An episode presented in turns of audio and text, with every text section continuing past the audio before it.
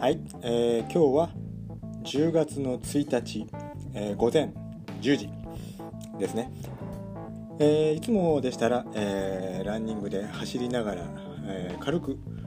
まあ、自分の、えー、ランニングの記録として残しているんですけども、え、今回も、えー、次回もしくは来年再来年ですね、えー、また、えー、走る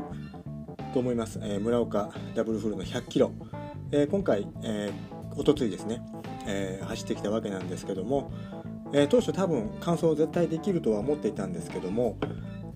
えー、まあ結果的には92.2キロの最終関門に本当に数十秒間に合わなくて、えー、関門で DNF ということで、えー、92.2キロで、え、5時30分過ぎに、えー、DNF して総例で帰ってきたということです。えー、ちょっとこうざっとその村岡に記憶がね新しいうちに、えー、また自分がチャレンジする時のためにちょっとこう、ね、落ち着いてちょっとこう今録音を残そうと思ってるんですけども、えー、今回まあ村岡っていう大会初めて今まであのそう出ようとも思わない単語がちょっと重なってたんで9月は単語ウルトラっていう形でずっと来てたんで、えー、今回村岡っていうのを、まあ、ちょっとしたきっかけで申し込んだわけなんですけどもまあ、どういう大会なのかとかどういう例えばコンセプトとかどんな大会っていうので分かってたことはやはりすごく山岳山の中を走ると、えー、まあ延山とかね、えー、村岡。ま非常にきついっていうのは聞いていたんですけども、えー、初めてこうパンフレットっていうかこう案内をね送られてきて、まあ、工程図をざっと見て、まあ、山の中を登って下って登って下ってっていうのを繰り返しながら展望台一番高いところを越えてからもまた上り下りが続くと、えー、こうフラットなところがないっていう、まあ、イメージが、まあ、当然そうだったんですけどもでなんでこういう大会にこれだけの歴史があって、まあ、皆さんがすごく熱くなるのかっていうのがよく分からなかったんですね。で今回、まあ、あの前夜祭。参加しました。えー、まあすまあ、すごく山深いところ、まあ、八北のスキー場、ね、私も何回かはその場所にはもう本当に何十年前に行ったきりなので鳥取に行く時に9号線を通ってあこあ確かこういう場所だったなっていう本当にこうかすかな記憶が重なるだけで山深い町村岡ですね。でまあ前夜祭出てみてあの、体育館でこう待ってる時に山深い中でこういう大会がこれだけの歴史を持ってるっていうのは何なんだろうと。でこう前夜祭が始まってあのすごいおもてなしおもてなしというかねこうレースっていうのは例えばレースを主催される団体とか個人っていうのはすごく見える大会はあると思うんですけども本当にこう街を挙げてっていうのをものすごく感じたんですね。例えば小学校とか中学校とかそれから送られてくる、ね、案内に入ってるお守りとかメッセージ。あの非常に温かいこう町村をすごくこう大切にするというか、まあ、あの前夜祭の時にもありましたけども過疎化が進んでいる町っていうところであってそこに年に何回かこういう何千人っていう人たちが来るっていう。それがものすごく大切なことであって温かい。もうそこでちょっと私は感動して一つのコンセプト、まあ、皆さんがリピートして参加するっていうののまず一つそこで分かったんですね。あの街をこうね歩いて夜ねちょっとこう歩いてもやっぱり真っ暗で、えー、何かあるかっていうと本当に自然豊かな場所。そこでやはりこう街のね、えー、方々がこの年に1回のこの大きなイベントだと私は思います。そこにねこういう形で招待、ね、募集してねあの参加できてはよかったと思います。でマラソン自体の、えー、ちょっと自分の記録記憶ですねこれは、えー、来年再来年ちょっと今回やり残した感がすごいので、えー、自分の記録でちょっと記憶をねこれ文章にして残してもちょっとあれなんで、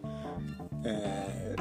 こうコースをちょっと追ってあ結構あのエイドの名前は割愛してもう第1エイド第2エイドもう距離もこれ多分あの参加した方々かもしくはこの大会の案内見ないと何を言ってるかさっぱりわからないと思います。あのー、今回スタートが5時ということで、えー、朝食も済ませてトイレも済ませて体調的には若干こう右膝が、えー、前回5月にちょっとこうね山の中で痛めてからフェアリートレイルもちょっと DNS スタートをやめてあの5ヶ月様子を見てるんですけどもやっぱり今でもこう階段の上り下りの時に若干痛みがあるということでちょっと膝の様子を見ながらスタートをするということで、えー、その前もってねコースを見てタイムスケジュールを自分なりに立てて予習はしたんですね。あのエイドまでの距離とエイド間の距離それからそれぞれのエイドでの高低差それとその子を走る予定のペースそれから通過時間。で、まあ、あとはどこで、ね、何を補給するか。あのこれからすごい山がある。前に補給する。とかね、えー、そういうのを全部決めてで天気予報も考慮に入れて、えー、スタートには臨んだんですけども、あのー、最初に立てたペースでいくと明らかに最終関門で引っかかる。もしくはあのその前の関門、間に合っても次の関門まで約1 0キロを1時間で進むっていうのはちょっとこれ不可能なので、えー、ちょっと見直してまあギリギリでゴールできるようなタイムスケジュールを立てました。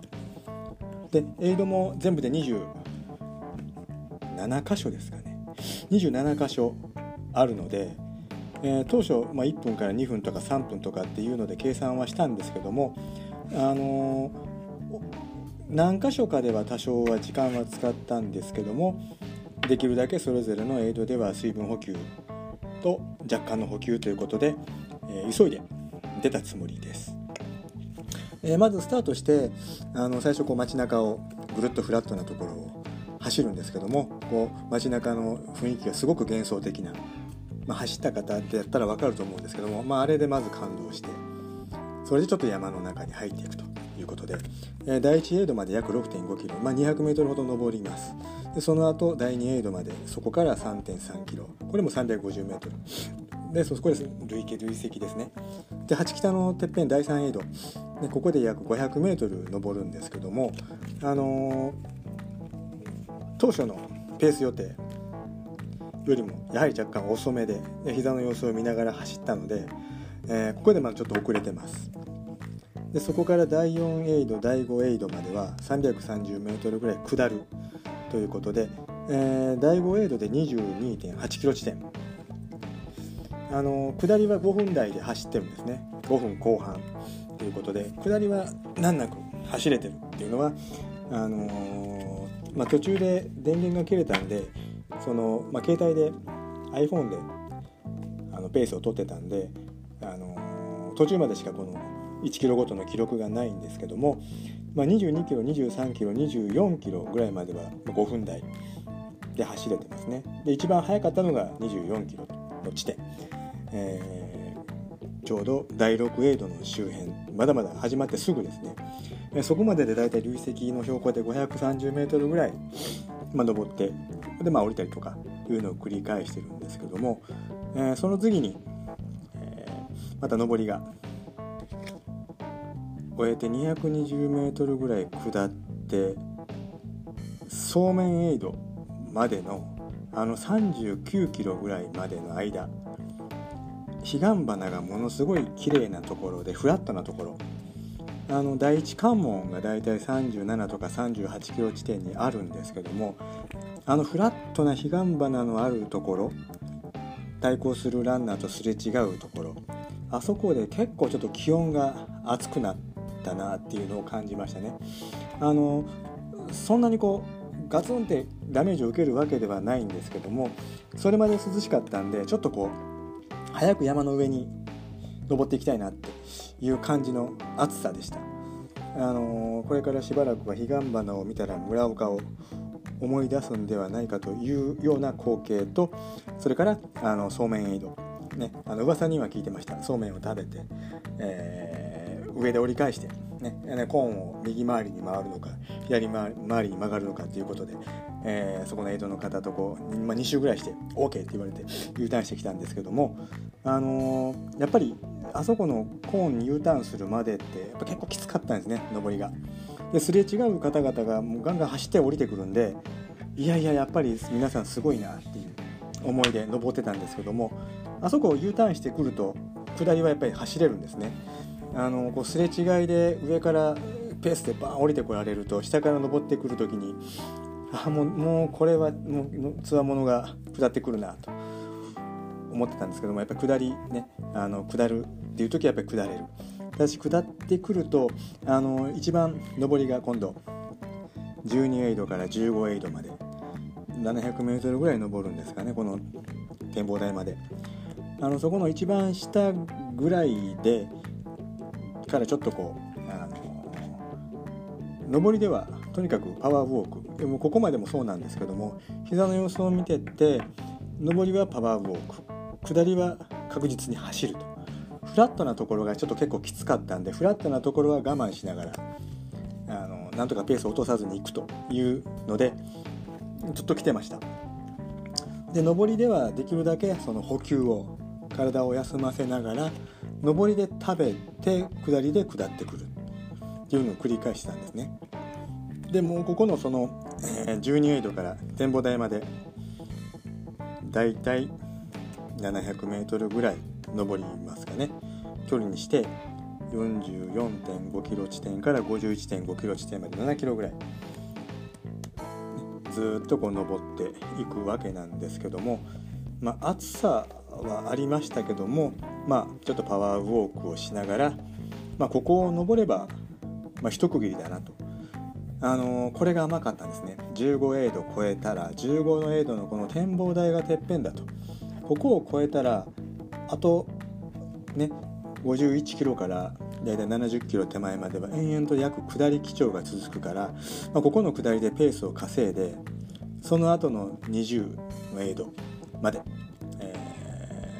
頑張って登れば。あとは惰性でも完走できるんじゃないかと。甘かったですねこれが、まあ、15エイド、ね、展望台。多分過ぎたのがちょっと時計っていうのをあのー、まあ、カシオの1000円時計をね腰にぶら下げたんですが時計見なかった全然。でその関門に置いてある電光掲示板で確か11時50分か55分か、まあ、関門の3 4 0分前に通過したと思います。あの結構こうやばいなっていう、ね、ただもうここを過ぎたらあとはほぼほぼ下りで一気に下れると思ったんですけどもあのー、結構そこから上り下りが細々と続いてるんですね。まあ、1キロの間に例えば 30m 登って 50m 下る。で57キロのところでは 26m 登って 20m 下る。で58キロの時は 30m 登って 25m 下る。こう細かく上り下りがしばらく続いて59キロから下り出すとで2キロほど下って、まあ、5分台のペースで来るんですけどもまた61キロで 30m 以上登って62キロで 50m 以上下るということであのこうペースが本当に歩きと下りとを繰り返していくと。で64656667キロ68キロねあの67から68キロが一気に下ってますね。だいたい19エイドぐらいまで。でこの辺ね5分台のペースとかっていうのは結構ペースで下れたんですけどもこの70キロからの上りここがね砂利だったのかな。あの砂利道を70キロから登りましたよね。ここがね結構来ましたね。35メートル100メートル100メートル100メートル300メートルぐらい多分これ上りが続いたのかな。多分44キロのスタート地点に近かったと思うんですけどもまあ、あのコースを登りながらちょっとこう笑ってしまいましたね。あのここまででも結構上り下りが続くのになおかつこれかと。でその後ねちょっともうログが消えてるんですけどもあの確か前夜祭の時にコースが変更になって山田っていう第19エイドまで下るというところあの下りあのペースは5分台では下れてはいるんですけどもあのものすごくきつかったですねあの下りは。やっぱあの下りあの横をね見渡しても本当にちょっとこう結構高低差があって道もそんなに、まあ、良くないよしあし関係ないんですけどもそのあの下りで前世の時に結構足をやられるっていうことをおっしゃってられたんで、まあ、走ってみて下ってみて一気に下まで下り降りたんですけども結構来ましたね。来てたかもう完全に来てました。でそこから20エイドまでまた 300m 登るわけなんですけどももうここがここがもうむちゃくちゃきつかったですこの登りが。6.1キロで 300m 登ると。それからその次の荷物預けまで6.8キロ。ここの19エイドから20エイドの上りに約6.1キロ。300m の上り。でそこから次の第21エイドまで6.8キロ。350m 下ると。このエイドの間のプレッシャーまた例えば水分であったりちょうどここ小雨が降って雷が鳴ってたんですけども合計で6.1キロ6.8キロなんで13キロの間にエイドが1箇所、ね、ここ結構プレッシャーですよね。あの油断できないっていうのとその荷物預けをしている21エイド。これ地理的条件でここが荷物預けになっているだけでここで例えばペースギリギリできて荷物預けで何かをしてたら間に合わない。っていうのが今回分かりました。あの携帯の充電が切れたんでここで充電器出したんですね。荷物預けてたんで。で補給するものを若干入れ替えてだいたいここが第21エイド第4関門。16時半81.4キロ。81.4キロ第21エイド第4関門。ここに着いたのが確かあの電光掲示板で16時7分。で23分前。でそのまま出ればよかったんですけどもまあまあ大丈夫だろうということで荷物を受け取って補給食を若干入れて携帯の充電器を出して多分10分15分使ったんじゃないかなあのこれが致命的な今回失敗。あの次回。あのもし走ることがあるんだったらここの荷物預けいらないだろうと。よっぽど天気が暑いとか寒いとかない限りはもうそのまま行かないとダメですね。残り19キロなんで。ただここから大仏のあの上まで上りがもう足が動かず、まあ、なんとか登りきって大仏さんの周りをぐるっと回ってここから第あの27箇所ではないですね。これは番号なんで88キロとか44キロとかいろんなコースがあるんで、えー、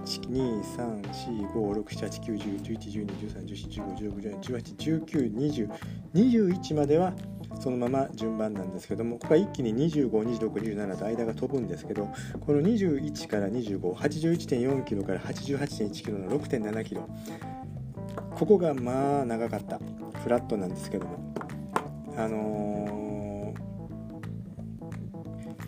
ー、上り下りの方がメリハリがあって走れるんですけどもここのフラットがとにかくきつかったですね。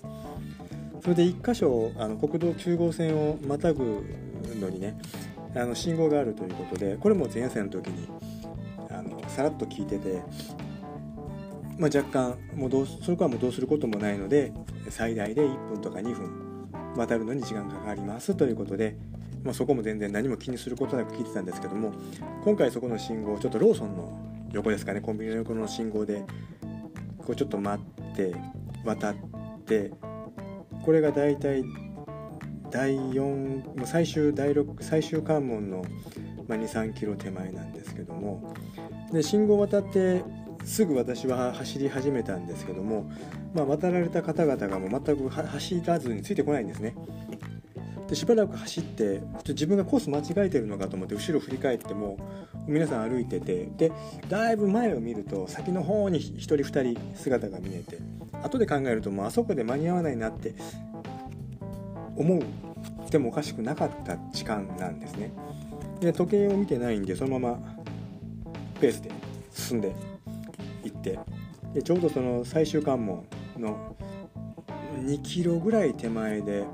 あのー、車が横をちょうどこうね、あのー、関係者の車が通ってて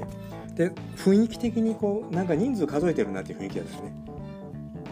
でその時も時計を見ずに走っててちょうど前の方の男性に追いついた時に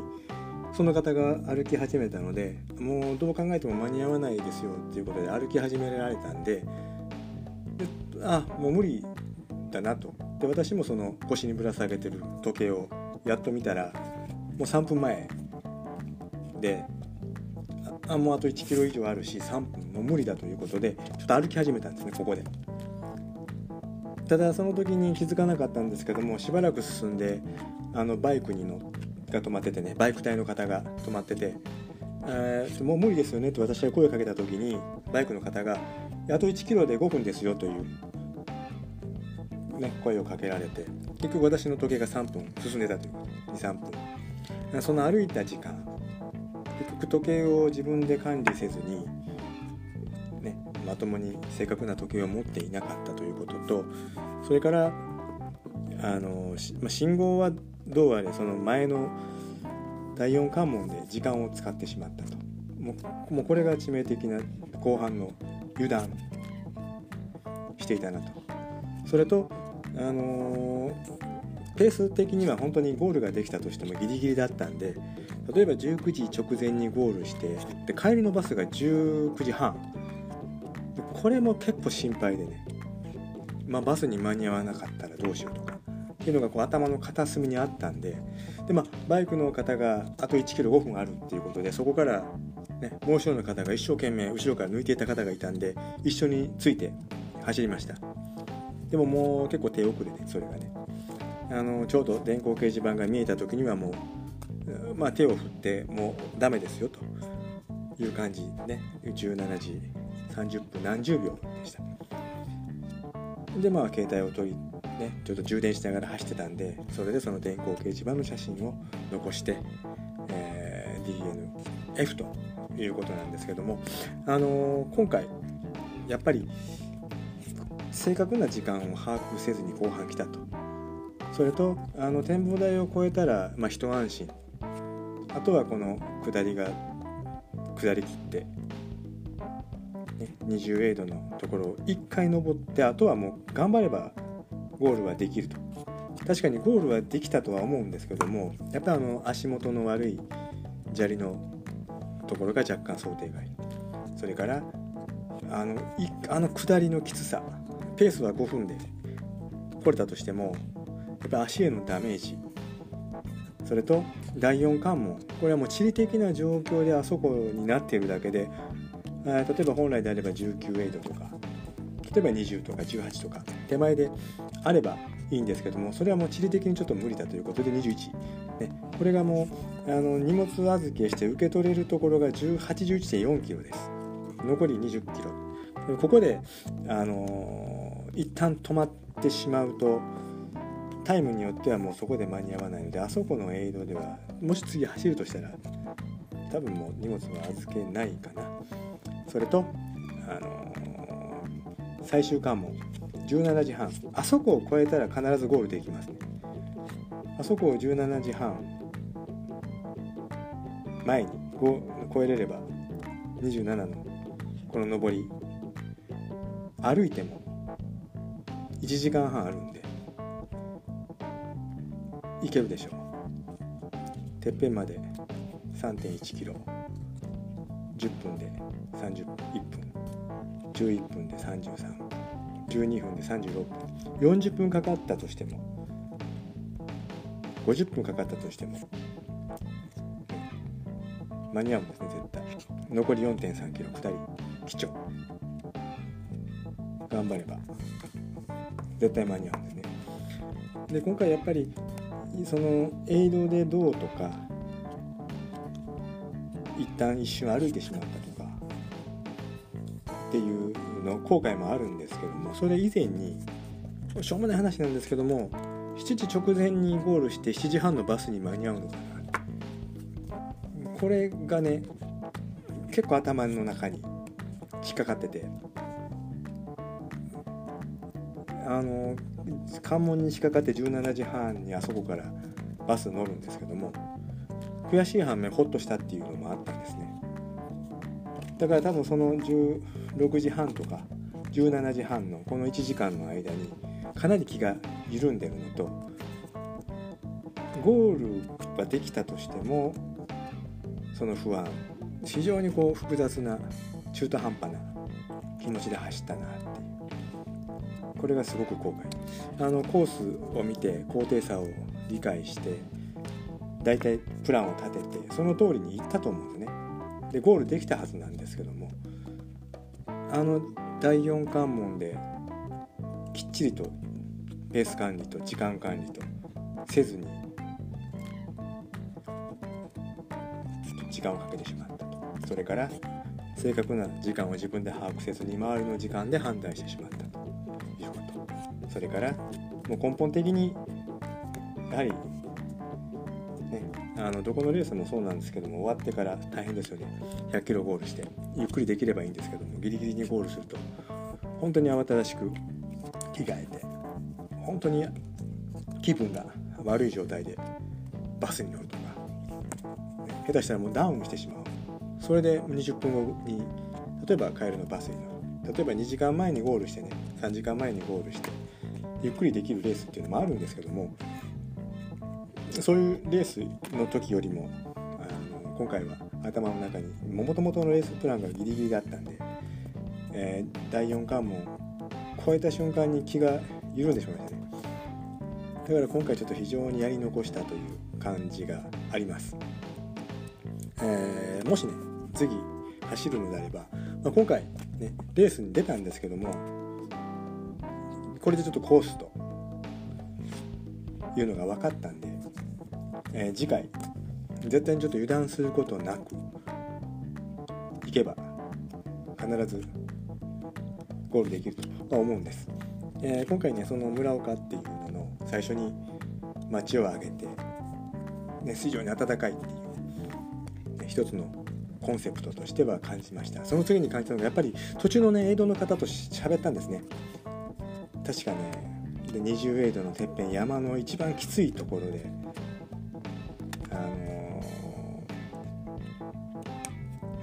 どうですか村岡はって聞かれたの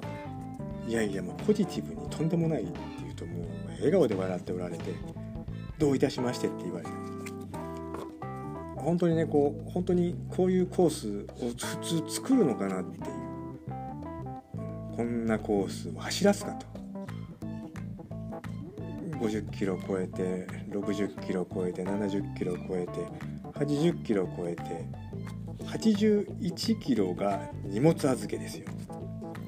おいおいよくよく考えると後で。それで81エイドまあまあもう最初に皆さん分かってたし誰もが言ってたんですけどもこの第4関門で16時半間に合っても第5関門まで約10キロ弱あるのにここ1時間でキロ6で行かねばならぬというのもこれもものすごいあのまあ行けるものなら行ってみろっていう、感じもすごく感じました。いい意味で、はい、非常にいい意味で笑顔でそういうふうに言われてるなというのを走ってみて分かりました。あのおもてなしの気持ちとそれからこういうコースを作ったから笑顔で作ったから楽しんでゴールしてほしい。っていうなんかそういうコンセプトをね終わってから感じて分かりましたね。でも走ってる時はもう多分二度と走ることはないだろうな。村岡を走る次に来ることはない今回で終わらすと。いうつもりで。で最終的に終わって第5関門まで行ったけども数分間に合わず。でもまあまあこれ超えてりゃいけただろうっていう言ってないのにね。やっぱりこう無理ねダメだったものはダメなので、えー、このやり残したっていうのを必ずいつかまた、えー、必ず完走してしたいなと思います。やっぱりあのゴールまでね送迎バスで乗って帰ってきてああいう華やかなゴールの会場を遠くで見てるとやっぱりあそこまで帰ってきたいなと、ね、あの40第4関門を越えてフラットなところを走りきってればねここで歩いたら後悔するって分かりながら歩いてしまったっていうあの弱さ。それと油断。それから舐めていた。やっぱりこうね前もっていけるだろうっていう。もっと準備するべきだったしもっとこのコースを見るべきだったしこの第4関門と第5関門が意味するところ。ここですねここがこのレースをこのコースを作ってこのね開催されてる方々からのランナーに対する一番のプレゼントがここかな。展望台っていうのは前半なんで第4関門を越えてから第5関門まで、ね、あの大仏さんを回って 350m 下ってくると、ね、で下り切ったところのあの川沿いの道忘れないですね。あそこ1キロ2キロ進む、ね、34キロで 350m 下ってあの川沿いを12キロ走る。それでエイドで荷物を受け取ってでもそこで出ないと次の関門はもう絶対間に合わない。なかなか今回出てみてあそこまで追い込めたら次は是非とももうね、えー、参加することはないかなとは思って走って終わってからもう二度と来るかとも思ってみたんですけどもやっぱり一日経つとやり残したなっていうそれといい大会だなっていうのが、まあ、すごくあるので、あのー、ぜひとも来年か再来年、ね、何年後になるかは分かりませんけども必ず完走する価値のある素晴らしい大会だと思うので、えー、またチャレンジしたいなと思います、えー、足のダメージは別に皮がめくれたところもないし怪我もないです、えー、若干ちょっと上りで膝を、ね、非常にねかばって走ってで下りはきっちり下って思った通りの走り方はできたんで結果的に DNF ではありますけども前もって計画を立ててその通りにほぼ補給も計画的にいけたし気温もほぼ想定内だったしやっぱり最後甘かったっていうのは爪が甘かった。それに尽きると思うんで、えー、今回第1エイドから最後のエイドまで本当に温かい思うねエイドの方々とそれからコース誘導、ね、消防団の方々ね本当に勇気づけられますよね。それから沿道の本当にいろんな高齢な方々から子どもたち応援。素晴らしい記憶にいろんな光景が思い浮かびます、えーね、体のダメージは筋肉痛。それは当然なんですけども他に怪我したところは今回はないのでもっと追い込めたかなと。もうちょっと上り走っていけばよかったかなと。結局ここのコースは上り走れないとゴールできない、うん、それに尽きる。で下る時もガンガン下ってたんですけどもできるだけ胃腸に優しく下ったつもりです。あのビブラムで走ってるので、えー、フォアフット、まあ、できるだけ足をついて足首を使って後ろに衝撃を逃がしていくっていう形で下ってただ後半やっぱり疲労が出ると指でこう地面をきっちりと掴むっていう感覚がなくなるっていうか忘れるですね。そうするともうどんどんどんどん体が重くなっていくんで次回はそこも練習が普段からフラットなとこばかりだったんで、えー、次回に関してはちょっとこのコースを攻略する練習を入れながら、あのー、やり残したことはきっちりと終わらせていきたいなと思います。また目標ができたんで、えー、来年次のレースの予定は全くないんですけども、え、来年水筒の大阪の100キロは絶対に出たいと思っています。でその次ねあのフルマラソンとかハーフマラソンは予定は今のところ全くないです、えー、来年の9月丹後に出るのか、えー、この村岡ダブルフル100キロもう一度チャレンジするのかっていうのはまたえー、追って決めたいと思うので、えー、当面の間はまた自主コース自分で作ったコースをちょっときちりと追い込みながらこなして、え、今回の反省、え、何回も今まででも録音で自分に残したんですけどもやっぱり甘かった。油断をしていた。って油断をして参加することが一番無駄だっていうふうに前自分で言ってたのにそのまま油断をしてしまった。ゴールできなくてもいいかな。のが片隅に頭の片隅に絶対あったんですねでそういうやっぱり中途半端な気持ちがやっぱりこういうコースになると出るしやっぱり主催させた方に対して失礼ですよね、えー、本当に今回村岡ダブルフルこの村岡の88キロ66キロ44キロいろんな方々がチャレンジする意味があもうすごく痛感したんだ。コースと地域と、ね。えー、ちょっと新しい発見でしたね。また是非参加したいので、えー、今回は92.2キロ、えー、17時半を超えれずに DNF と送迎車に、ね、乗って帰ってきました、え、前回の録音で行けるだろうとかその前の録音でねたかだか70キロぐらいのロングを走ったぐらいでいけるだろうとか、まあ、結構甘かったですねそれは、うん。えー、今回はちょっと反省です、えー、次回。こういうね参加できる機会が少ないので、えー、次こそは絶対に完走して、え帰っていきたいなとは思います、え今回ちょっと本当に大会の関係の方々がまあ誰も聞いてないんでもし誰かが関係の方が聞いたのであれば本当にありがとうございましたと。思うし参加したランナーの方々本当にすごい方ですね、ね、もう何十回も出てたり出てられてたりとかやっぱり22回目22年の歴史が